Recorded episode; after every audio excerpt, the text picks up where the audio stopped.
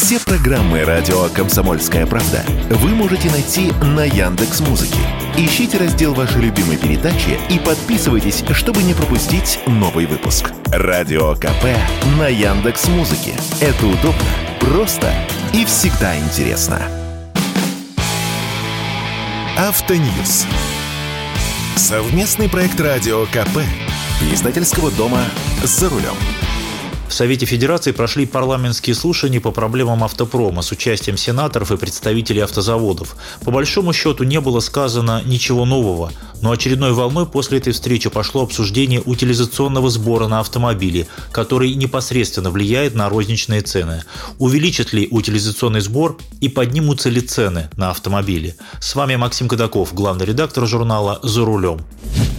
Как вы знаете, утилизационный сбор берут со всех автомобилей. Ввели его как защитную меру для российских производителей, когда Россия вступила в ВТО и обязалась снизить таможенные пошлины, и постепенно снизила их до нынешних 15%.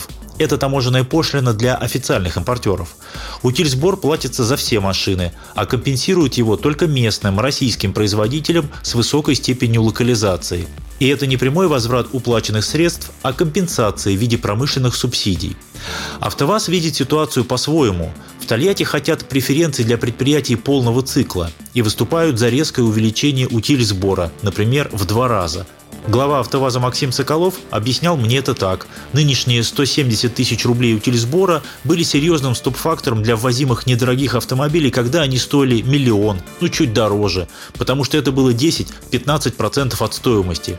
А теперь цены резко выросли на все, и 170 тысяч теряются в общих суммах и уже не играют большой роли. И можно тащить любые автомобили из-за кордона или собирать их здесь, в России, крупноузловым методом, не заботясь о глубокой локализации. Максим Соколов Соколов считает, что другие заводы только анонсируют планы по локализации, а по факту лишь пытаются получить более выгодные для себя условия ведения бизнеса. И что страна быстро может скатиться к примитивной отверточной сборке, поэтому и нужно повышать утиль-сбор, чтобы выигрыши были предприятия полного цикла. А завод «Москвич», который пока собирает машины крупноузловым способом, видит вопрос по-другому. «Москвич» хочет гарантированного возврата заводом 100% утильсбора в обмен на обязательство реинвестировать эти средства в расширение производства и в освоение нового модельного ряда. Директор по взаимодействию с госорганами и корпоративным связям автозавода «Москвич» Татьяна Редько прокомментировала это так, цитата – Вопрос стопроцентной компенсации утилизбора важен, в том числе и для нашей компании, для покрытия дефицита ресурсов. Так кто же прав? Каждый завод, на мой взгляд, прав по-своему, и господдержка нужна всем нашим автозаводам, без нее сейчас, видимо, никак. АвтоВАЗ боится экспансии со стороны китайских производителей и есть чего бояться – Китайский импорт будет расти, это понятно всем. И хотя это машины из другой ценовой категории, каждая проданная китайская машина – это, по сути, упущенные возможности для АвтоВАЗа. А еще АвтоВАЗу предстоит запуск производства на заводе Nissan, который теперь называется «Лада Санкт-Петербург». Выпускать там будут китайские машины, но с логотипом «Лада». Я об этом уже рассказывал на радио «Комсомольская правда». И с кем предстоит бороться этим автомобилем? Конечно же, с чистокровными китайцами, которых везут по чистому импорту. А москвичу требуются огромные ресурсы, поскольку даже локализация москвича-3 – это серьезные затраты. А впереди новые модели москвичей, которые должны появиться уже в этом году. И конкурировать им придется не только с «Ладой», но и с теми же настоящими китайцами.